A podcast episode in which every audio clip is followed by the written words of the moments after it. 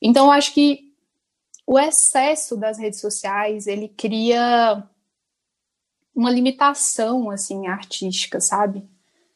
Eu acho que quanto menos, melhor, porque aí você olha para dentro quando você vai criar. Você não olha para fora, você não olha para o que o outro está fazendo. Você olha mais para o que é mais importante para você.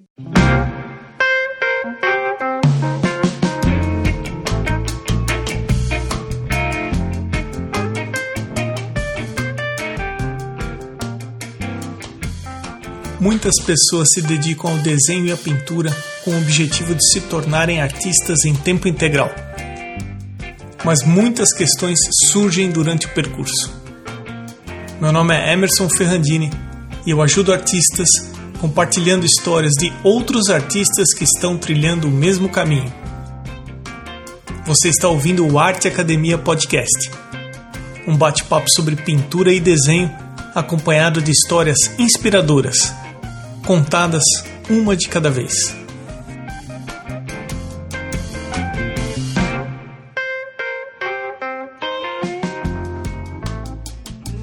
E as coisas, hein? Indo bem por aí? Espero que sim. Eu faço as gravações das entrevistas do podcast em pacotes. Isso é, eu agendo cerca de 10 ou 12 entrevistas num curto espaço de tempo, gravo, edito e programo no site.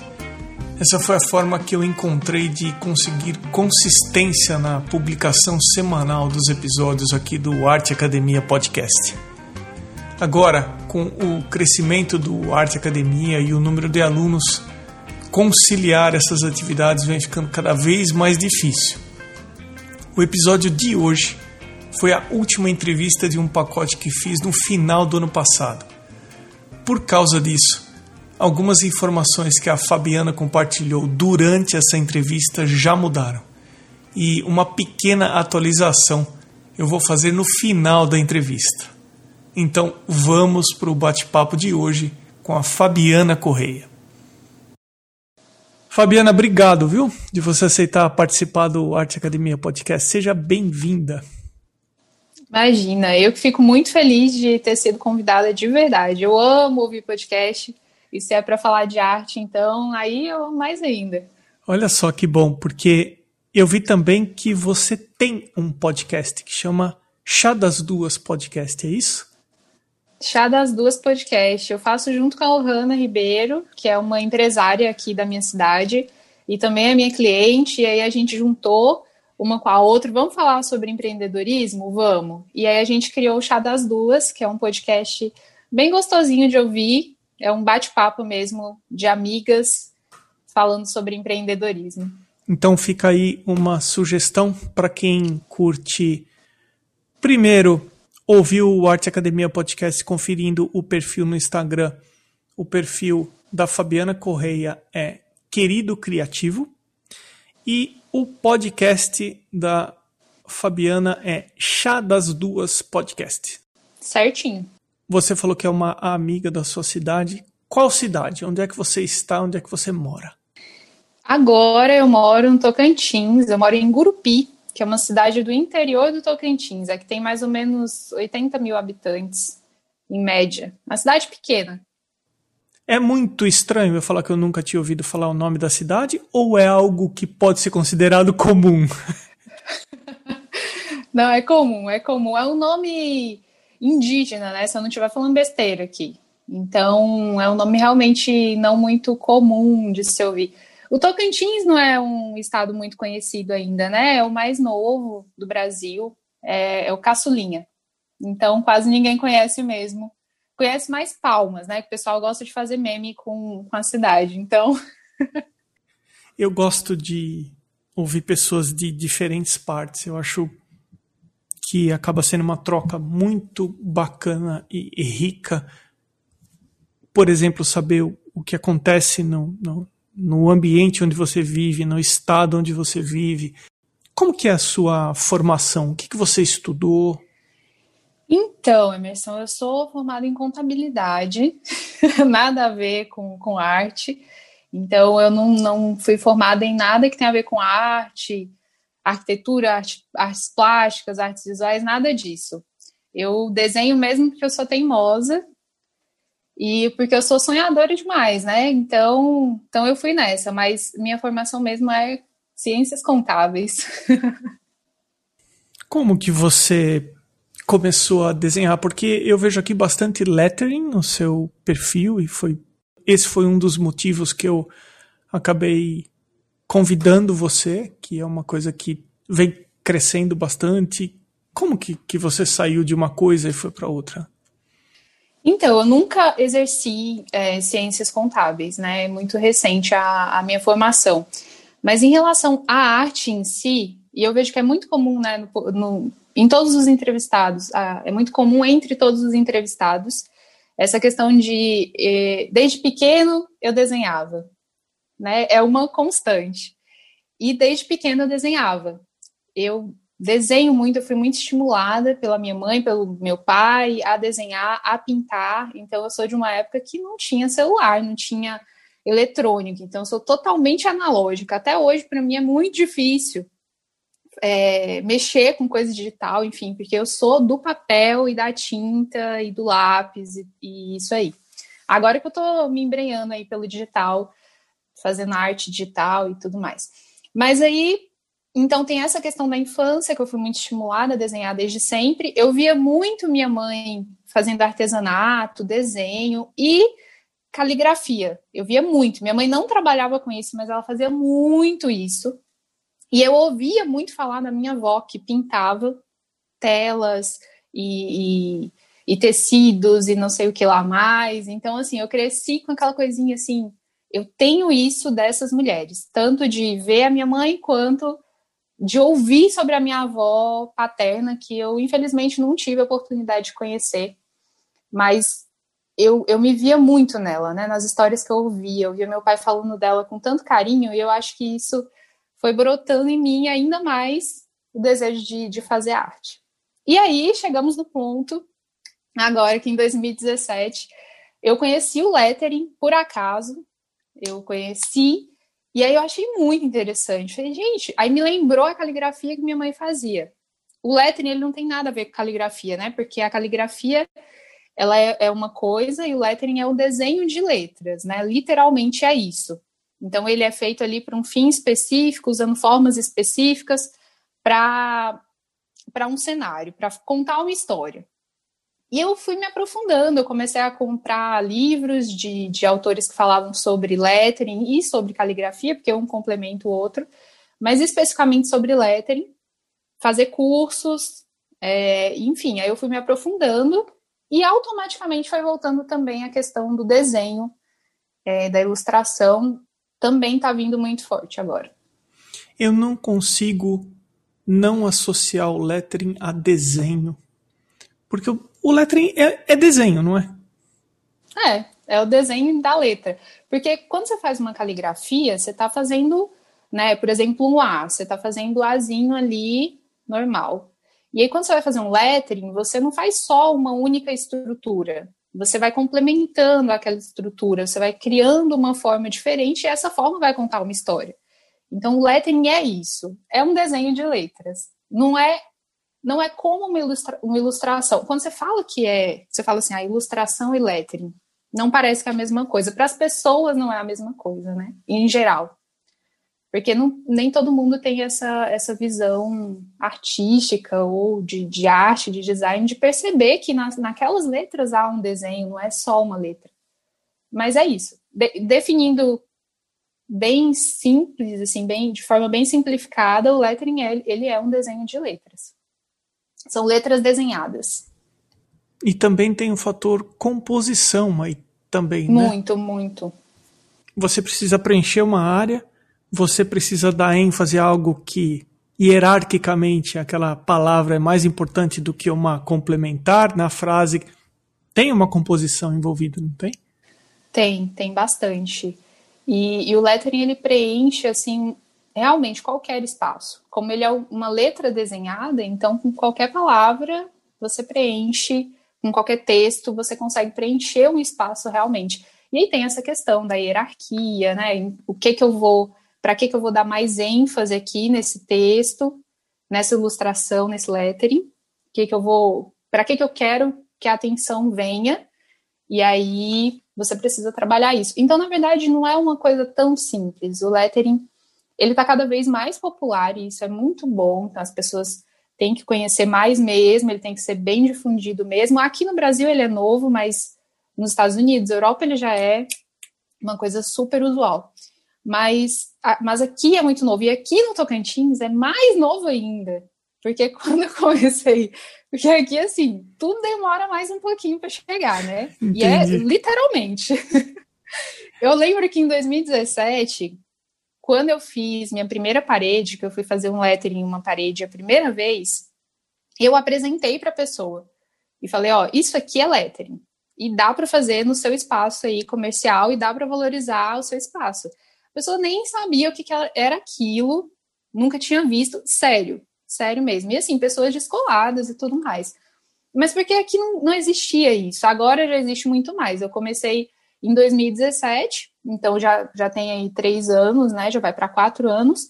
Só que agora já existem outras pessoas que começaram a fazer também no estado. E eu sei que eu fui uma das, das pioneiras, porque não tinha. O rapaz que me chamou, inclusive, para fazer a primeira parede, em Palmas, que é a capital do Tocantins, ele disse que ia contratar uma artista de lettering lá do Amapá, que ele tinha conhecido na internet, porque ele não encontrou ninguém aqui para fazer. Então, realmente foi uma coisa que chegou aqui há pouquíssimo tempo, aqui no Tocantins. E no Brasil, de forma geral, ele não é uma coisa antiga, né? Existem o, o, os letreiros, né, que são feitos há séculos, mas o lettering em si, ele é relativamente recente no Brasil, sim. Fabiana, eu acho que eu vou aproveitar o fato de você conversar sobre empreendedorismo no seu podcast. É, tem muito artista que não tem esse lado empreendedor. Eu acho que a grande maioria dos artistas não tem esse lado empreendedor. Eu já ouvi assim que os artistas eles se concentram muito na execução das imagens e eles não se preocupam em nada emitir uma nota fiscal, de fazer um marketing do trabalho dele. É, assim, o que, que você poderia dizer em termos de empreendedorismo que você acha que falta de uma maneira geral nos artistas? Olha, tudo isso, em tudo isso. Eu acho que primeiro o artista ele é artista. E aí ele vai se descobrindo enquanto empreendedor dentro da própria arte. Então nasce um artista, mas nem sempre nasce um empreendedor. E eu vejo isso porque eu vejo, por exemplo, na questão da minha avó. A minha avó não comercializava as artes dela. E ela tem assim quadros belíssimos, lindíssimos, telas que poderiam ser muito comercializadas. Mas que mas essa veia empreendedora não tinha nela. Então nem sempre um artista ele é um empreendedor. Então acho que falta muito isso, até porque de modo geral a gente não tem essa, essa noção de, de, de economia financeira, de administração. A gente não, não tem isso estimulado, por exemplo, na escola, eu sempre comento com a, com a Ohana, inclusive, que é minha companheira de podcast, que eu sinto muita falta disso e eu acho que seria uma, uma grande, um grande diferencial na educação, em geral, na educação né, normal, que existisse isso de, de, de ter administração, sabe, de ter aula sobre como administrar, como cuidar da educação financeira, isso é muito importante. Então, o artista é isso aí, ele muitas vezes está focado na execução da arte, mas ele não consegue vender sua própria arte. Primeiro porque às vezes tem aquela aquele pé atrás de é arte, é a minha arte, né? A minha essência, eu não posso vender. Então já tem esse bloqueio. E tem a questão de que você não foi realmente educado, a gente não tem uma cultura, uma educação que leve a isso, né? Que leve a, a parte burocrática do empreendedorismo. Então falta muito. Eu acho que a parte do marketing ela tá mais, ela vem sendo mais trabalhada, porque eu vejo muito muitos artistas mais jovens e até não não tão jovens assim que estão investindo mais em marketing, porque Quem não é visto, eu vi uma frase esses dias que máximo: quem não é visto não é comprado. Então, se você não é visto, muito, você vai perder muita venda. Então, o marketing ali por trás do seu negócio, ele tem que existir. Eu, eu acho muito muito pouco provável que você alcance todo o seu potencial enquanto artista, empreendedor, enquanto marca, se você não fizer o seu marketing, se você não aparecer, seja nas redes sociais, é, no Google, enfim, onde for. Então, existe o lado offline, mas existe o marketing, principalmente online, que precisa ser feito. Precisa muito ser feito. E aí você falou da, da questão de emissão de nota fiscal, de, de formalização da empresa, né? Muita gente peca nisso. Então acaba achando que porque eu sou um artista, tem muita imagem do artista ligado. Eu não, não sei se isso é uma coisa só minha, mas eu percebo de modo geral com quem eu convivo. Que existe uma ideia de um artista, e quando você pensa um artista, você pensa uma pessoa de uma vida boêmia, sabe? Aquela coisa relaxada, tô despreocupado, aquele sofrimento, aquela coisa assim do artista. Mas artista não é só isso. Ele pode ser isso, né? Tem os artistas que são de fato. Mas um artista empreendedor, ele precisa estruturar o seu negócio, ele precisa entender que aquela arte, aquela paixão dele, para que ela realmente sustente esse artista, ela precisa estar tá bem estruturada.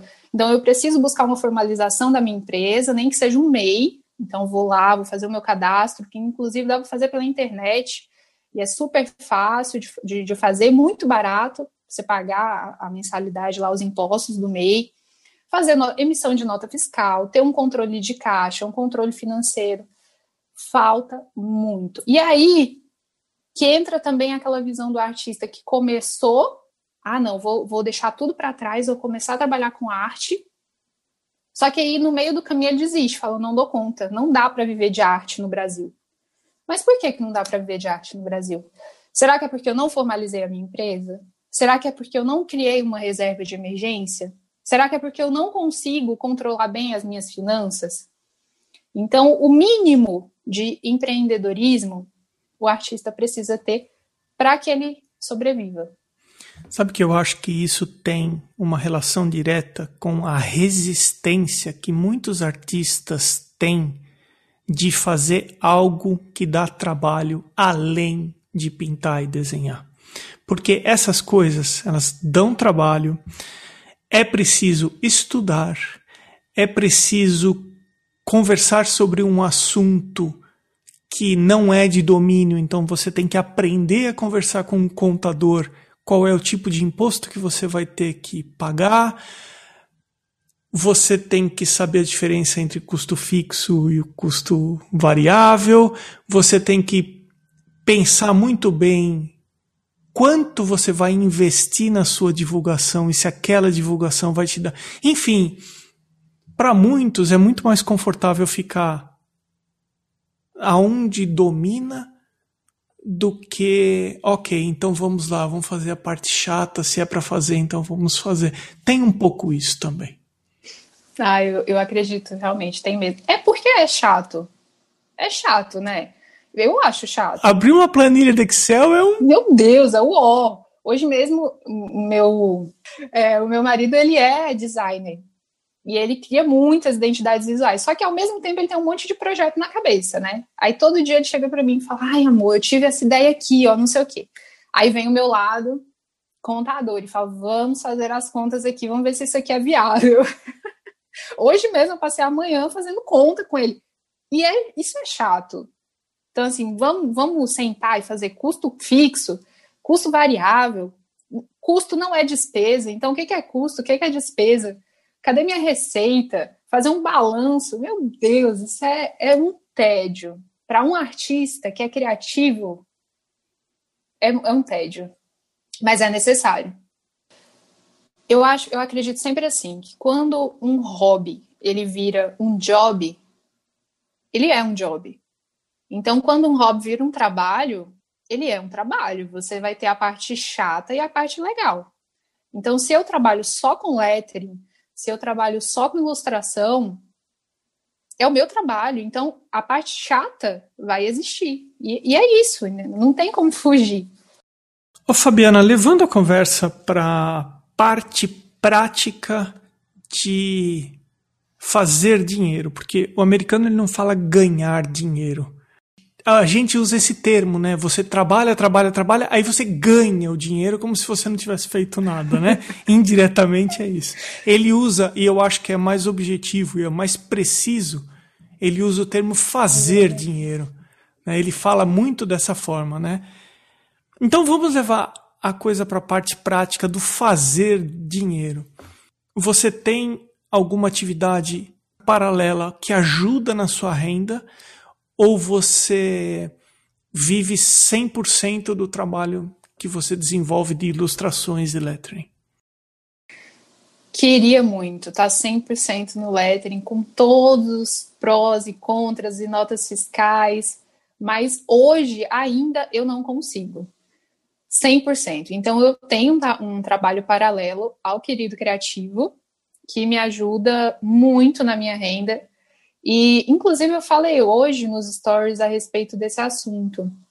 Que aí vocês não vão ver esse story, porque a gente está no futuro já, tá? Esse story foi no passado.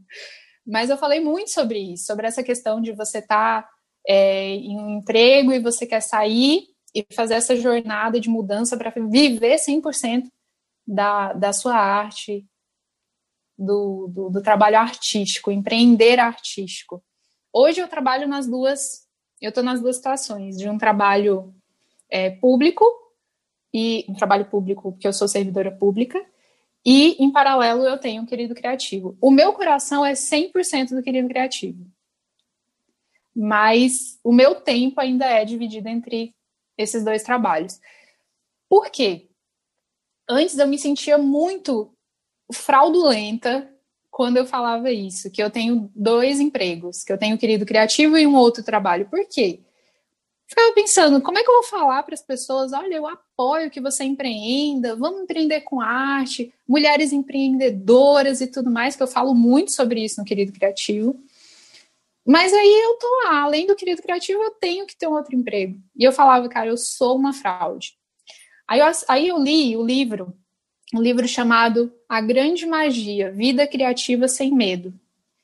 E aí, quando eu li esse livro, que a escritora falou que ela mesma já esteve nessa situação de estar tá trabalhando num trabalho chato pra caramba, mas ao mesmo tempo aquele trabalho sustentava o sonho dela de ser escritora, até ela conseguir se manter como escritora. Eu falei, meu, mas se ela, maravilhosa, ela está nessa situação, então eu posso não estar nessa situação daqui para frente. Estou financiando. Eu passei a ver o meu outro trabalho como um financiador do Querido Criativo, até eu falar, ó, tchau, estou só no Querido Criativo. Inclusive no, no episódio que eu vi, é, seu com a Lari, a Lari Namastê, ela falou exatamente isso, né? Que ela não teve medo, ela foi pronto. Ela fez a reserva dela de emergência, se planejou e foi. E aí esse passo aí, para mim só falta esse passo aí. Então eu tô com minha reserva de emergência, falta só a coragem, falar tchau, fui. Eu fiz essa transição de ir deixando as aulas, que eu, eu dava aula em faculdade em São Paulo, e eu fui aumentando meu trabalho com desenho em eventos e no estúdio, a ponto de ter sido natural a transição. Eu acho que amadurece a um ponto em que fala, não, agora eu acho que dá para seguir em frente, né? Verdade. Vai chegando também um momento em que não dá para você conciliar. Não dá. Tem um momento em que aquilo vai criando uma proporção tão grande, né, a sua parte artística, os seus projetos, o, o seu trabalho artístico, que não dá para conciliar duas coisas. Não dá. Não dá para você ficar mancando em, do, em, dois, em dois caminhos. Você vai ter que decidir. Em algum momento você tem que tomar essa decisão. Eu estou preparando meu coração e na terapia a minha mente para mim tomar essa decisão.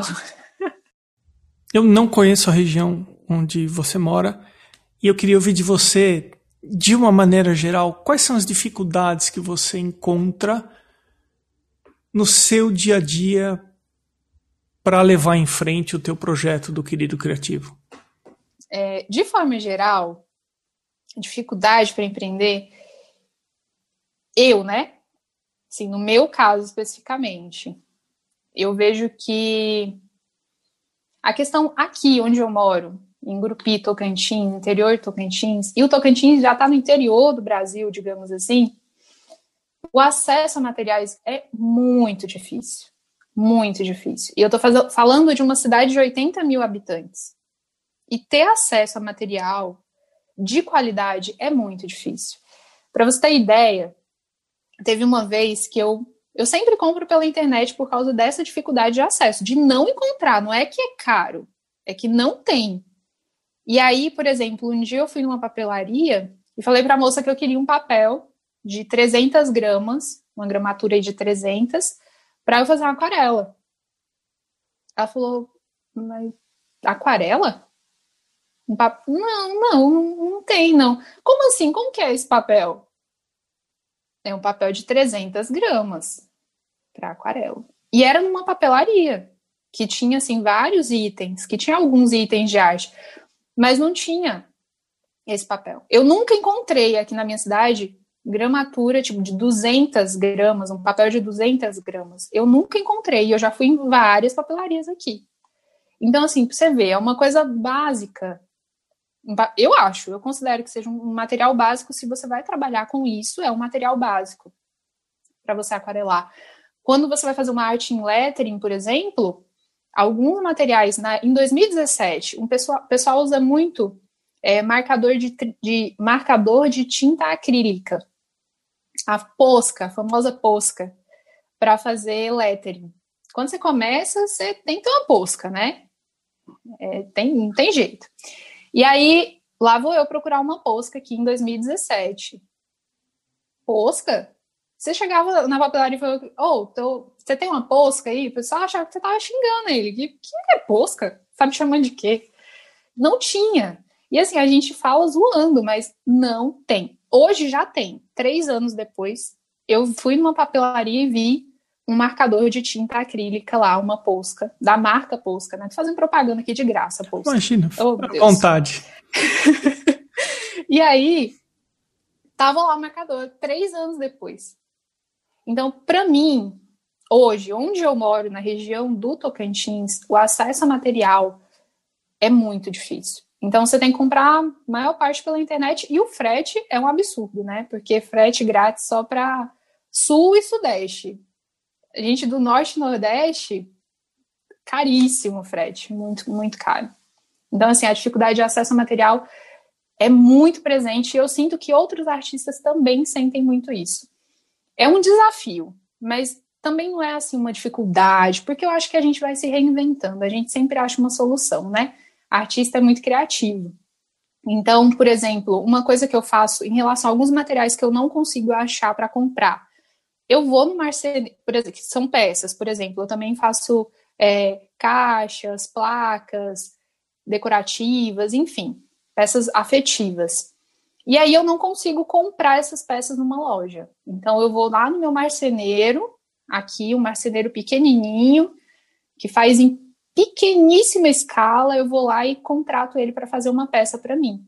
E aí vem uma coisa até muito boa dessa, dessa, desse desafio de não ter acesso a tudo, é que você acaba sendo mais criativo. Então, se eu não tenho uma posca, então eu vou usar pincel de cerda e tinta e vou aprender a fazer assim. Então, se eu não posso comprar uma placa do jeito que eu quero, então eu vou imaginar uma peça, vou desenhar, que eu já fiz isso várias vezes, Levei para o marceneiro e falei: o senhor faz assim para mim? Que é um senhorzinho, meu marceneiro.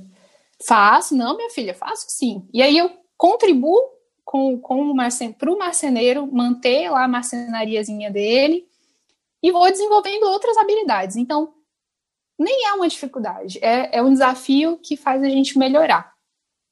Porque às vezes também tem gente que deposita o fato de ter uma de, um determinado material, e aí quando ele tiver um determinado material, aí sim que ele vai conseguir produzir uma. Não mesmo.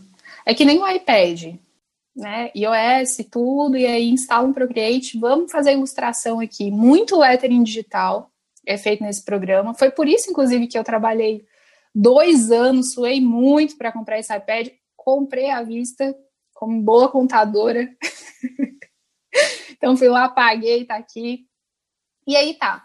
é, muita gente usa o iPad hoje em dia. Só que esses dias eu estava vendo uma artista comentando a respeito disso, e aí um, uns seguidores falavam, ah, qual iPad que você usa? Qual, qual a configuração do seu iPad, não sei o quê. E ela falou, gente, isso aqui não é requisito para você trabalhar com, com arte nenhuma.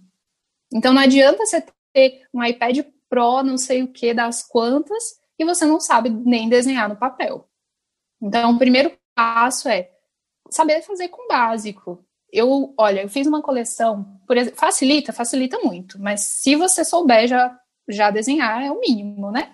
Não é porque você tem um iPad super lá, um super equipamento, que você clica lá e o que está na sua mente já vai transferir ali para o aparelho. Não é assim, você vai ter que suar ali em cima, trabalhar em cima manualmente. E aí eu lembro, por exemplo, que eu todo ano eu faço uma coleção de produtos. E aí, ano passado, eu fiz uma coleção de canecas. E eu não tinha é, o iPad ainda. Então, o que, que eu fiz? Na mão, canetinha ali, pincelzinho no papel. Depois, digitalizei, tratei isso no computador. Vamos, vamos lá para o Photoshop, para o Core, enfim, Illustrator e vamos trabalhar em cima disso aí que foi digitalizado. Então, assim, um processo ainda mais, mais longo e que eu aprendi um monte, né? Porque foi mais difícil. Então, assim, tudo começa ali no, no papel, no lápis e no papel. Eu tô curioso para te perguntar a maneira que você trabalha os seus preços, porque, poxa, você tem formação em contabilidade, você tem um podcast sobre empreendedorismo. E você mora numa região que eu estou assumindo que você ainda precisa educar as pessoas sobre o tipo de trabalho que você faz, como que acontece essa história de passar orçamento e divulgar o preço? Muito interessante. Isso aí que você falou de educar o público. Gente, quando eu estava ali, ó, decorando para me falar com você, para o nosso bate-papo, Eu lembrei disso aí, agora que você falou que me veio. Essa parte é um desafio também, né? Educar as pessoas. Mas é um processo até gostoso de fazer, porque você acaba sendo autoridade naquilo, né? Porque o pessoal não conhece, então chega você para mostrar, apresentar aquilo que é novo e ir ali é, realmente desbravando aquele novo ambiente. Então você acaba se tornando uma autoridade ali, uma presença, porque você foi a primeira pessoa a fazer aquilo, ou uma das primeiras. A questão da precificação. Então, como que, como que eu apresento esses valores, né? Bom, primeiro, como que. De onde que vem, né? Cada produto, cada serviço, ele exige uma precificação muito diferente. A gente já falou muito aqui nesse. Opa, a gente já falou muito aqui, né, sobre custo variável, fixo, não sei o quê. Tá um podcast de contabilidade, praticamente. E, e nos produtos e serviços, isso está muito presente. Então, eu tenho uma fórmula para calcular os meus, os meus serviços, porque eu acho que é o mais difícil de precificar. Então, por exemplo, quando me chamam para fazer um, um projeto, em, uma pintura em parede, ou uma pintura artística, ou um lettering, como que eu vou cobrar isso?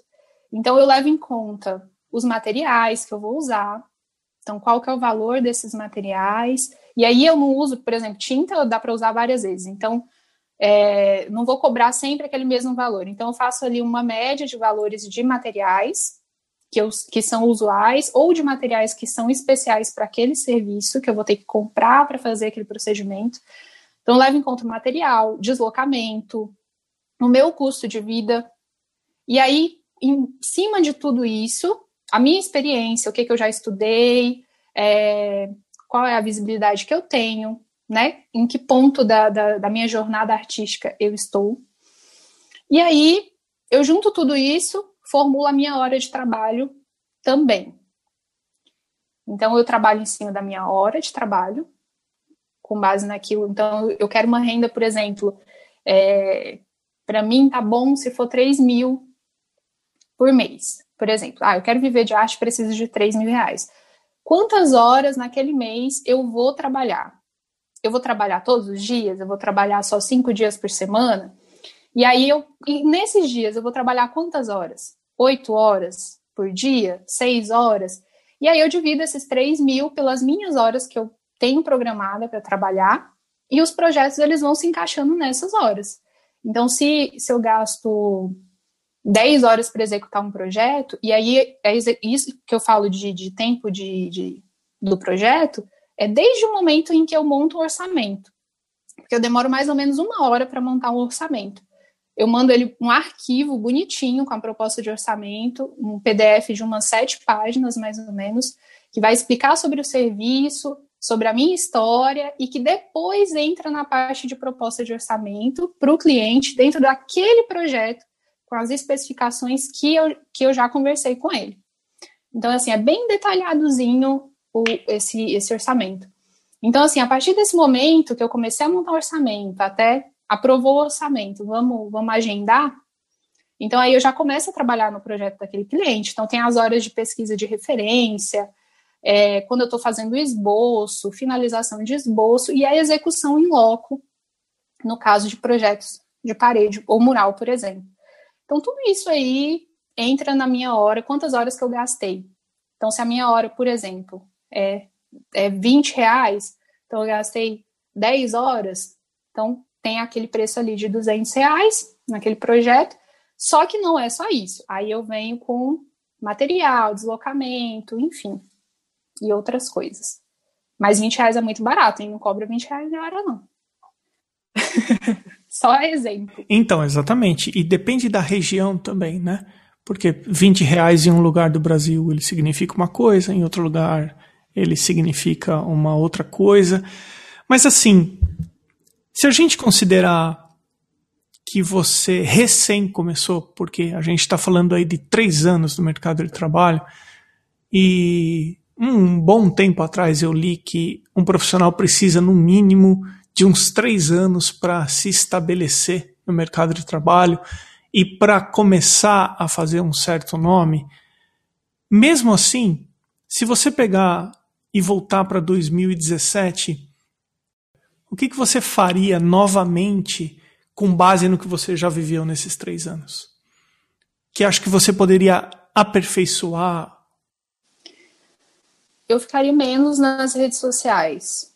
Eu absorveria menos conteúdo da rede social. Porque você acaba tendo referência demais, igual demais.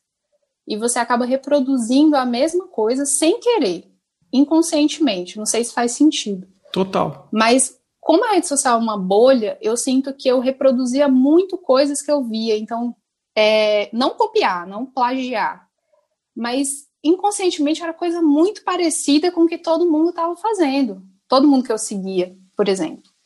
Então, eu acho que o excesso das redes sociais ele cria uma limitação assim artística, sabe? Eu acho que quanto menos melhor, porque aí você olha para dentro quando você vai criar. Você não olha para fora, você não olha para o que o outro está fazendo. Você olha mais para o que é mais importante para você. Então eu mudaria isso. Hoje eu já consigo ver isso, mas em 2017 eu não conseguia ver. E isso causa muito sofrimento até, porque você se compara demais. E aí, se você se compara, você cria uma expectativa, e se você não, não, não, não chega naquela expectativa, você fica muito frustrado. E isso vai. Enfim, é, é, é muito desgastante. Eu acho que o excesso das redes sociais faz muito mal para qualquer pessoa, mas para quem está começando a criar, faz muito mal. É difícil ficar sem. Eu, eu realmente é, comecei, eu deslanchei, deslanchei, nossa, tô super famosa, mas eu consegui muitos clientes por causa da, da, do Instagram, por causa de indicações e por causa do Instagram. Então, assim, eu sei que muito do que eu consegui veio das redes sociais. Mas, assim, a parte emocional de você ver, por exemplo, é inevitável. Você vê um artista de lettering que começou há muito mais tempo do que você, e você vê ele fazendo coisas incríveis, você vê e fala, caramba, mas eu tô tão longe disso, não vou conseguir trabalhar com isso. Você vai se auto-sabotando. Então, assim, a não ser que você tenha uma autoestima maravilhosa, sabe? Você já tá na terapia há muitos anos, eu acho que não, não dá para lidar com esse excesso, não. Ele interfere demais na criação. E eu acho que existe aí um, até um, é, um coletivo meio inconsciente, um inconsciente coletivo. De, parece que todo mundo começa a fazer a mesma coisa.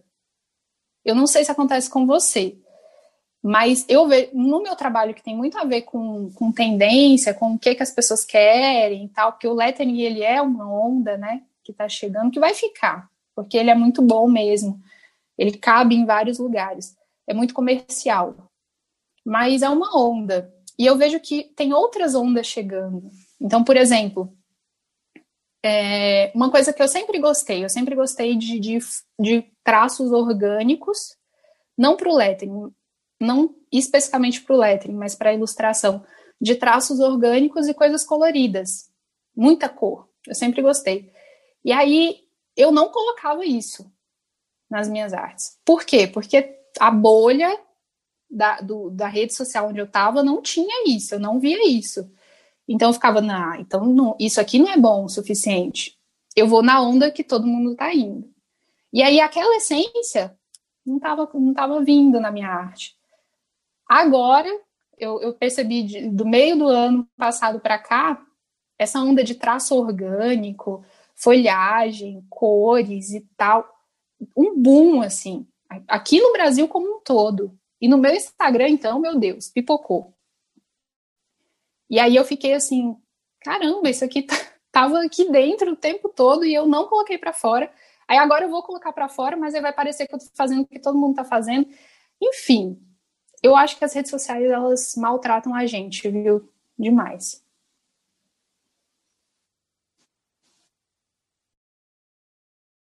Fabiana, é, a gente está chegando no final do seu episódio.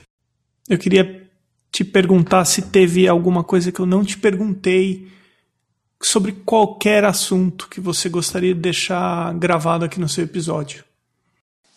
Olha, acho, não, não é que não teve nada que você não perguntou, mas eu acho que já que, eu, que tem muito ouvinte esse podcast, né? Super famoso, maravilhoso aí. Hum, não é necessariamente, super, Fabiana. Super bem frequentado, que eu sei, que eu já vi, inclusive tem pessoas que, que eu conheci. Tem um lado bom das redes sociais, né? Que é você conhecer pessoas que são incríveis, assim. Então, olha só, se não fosse a rede social, eu nunca ia estar aqui gravando esse podcast, tenho certeza, né? Que, como que você ia saber da menina lá de Gurupi, no Tocantins? Você nem sabia que existia o Gurupi. A rede social que me apresentou. Então, a rede social, ela tem esse poder do bem, né? Eu quero é, deixar isso bem claro. A questão é como que a gente usa. Sempre é como eu uso a minha rede social. E no início, quando você, quando você é iniciante, você está muito, eu acho, né? Você está muito desequilibrado ainda. Quando você entra, você, você quer ver tudo, você quer fazer tudo, você quer absorver tudo, e isso é muita coisa para nossa cabecinha humana imperfeita. Mas é isso aí, usem a rede social com moderação, com cuidado, só o necessário para alimentar ali seus contatos, para conhecer gente boa, que tem muita gente boa, e enfim, para criar contatos legais e reais, porque também essa coisa de artificial, de marketing, tudo planejadinho, isso é muito chato. Eu sou adepta de, de uma arte mais afetiva e eu tento trazer isso para a rede social. Quando eu quero conversar lá com o pessoal que entra em contato comigo na DM, eu quero realmente conversar com aquelas pessoas. Então, se eu estou seguindo as pessoas, eu quero realmente ver aquela arte, não é uma coisa artificial. A gente precisa quebrar um pouco isso também nessa era tão digital.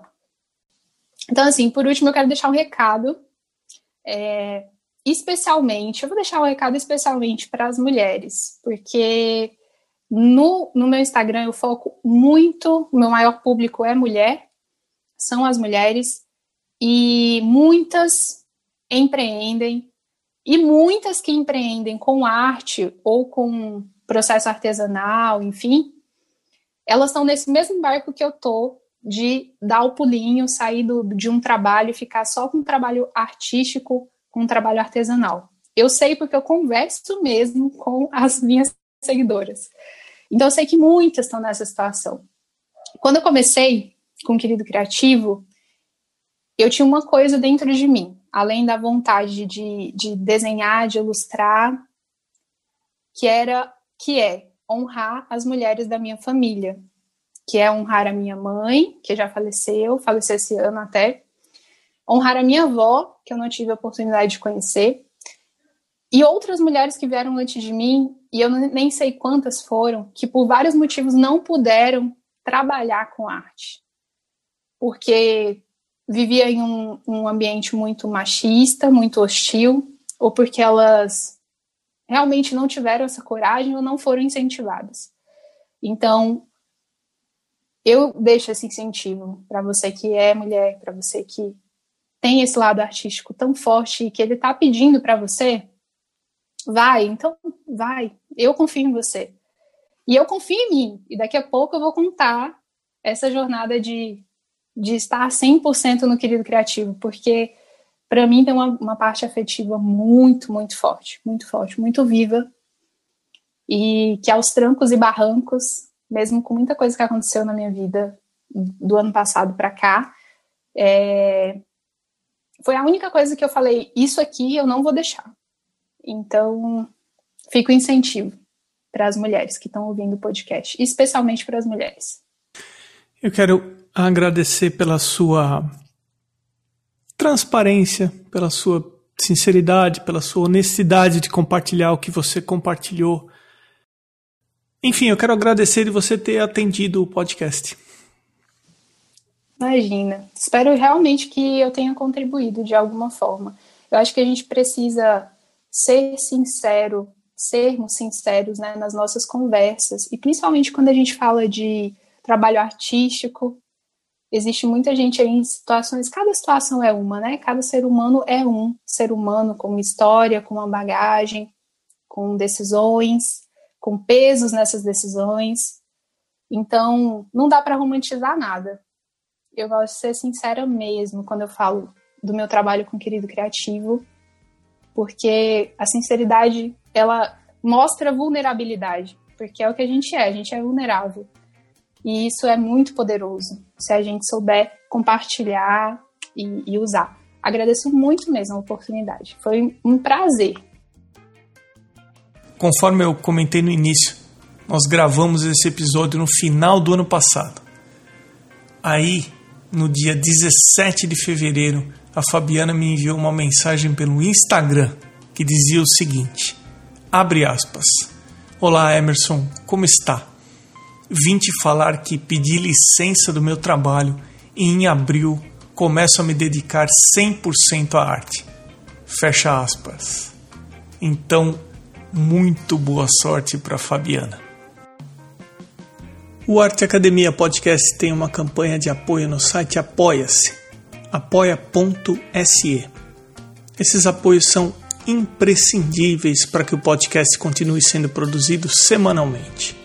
São opções a partir de R$ 10 mensais e tem também uma opção com mentoria individual.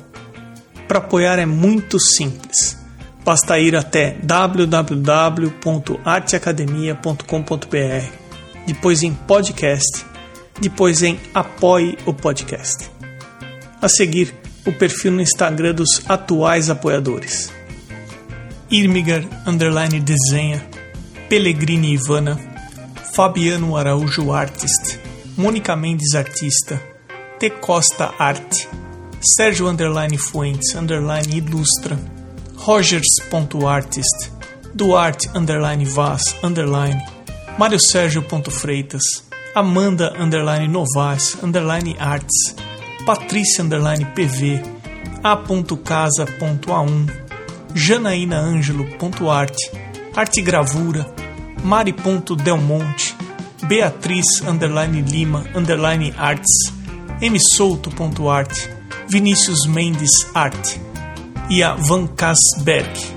Você pode também ser um apoiador anônimo e eu agradeço aos que optaram por apoiar dessa forma. Eu sou o Emerson Ferrandini, obrigado pela companhia e até o próximo episódio do Arte Academia Podcast.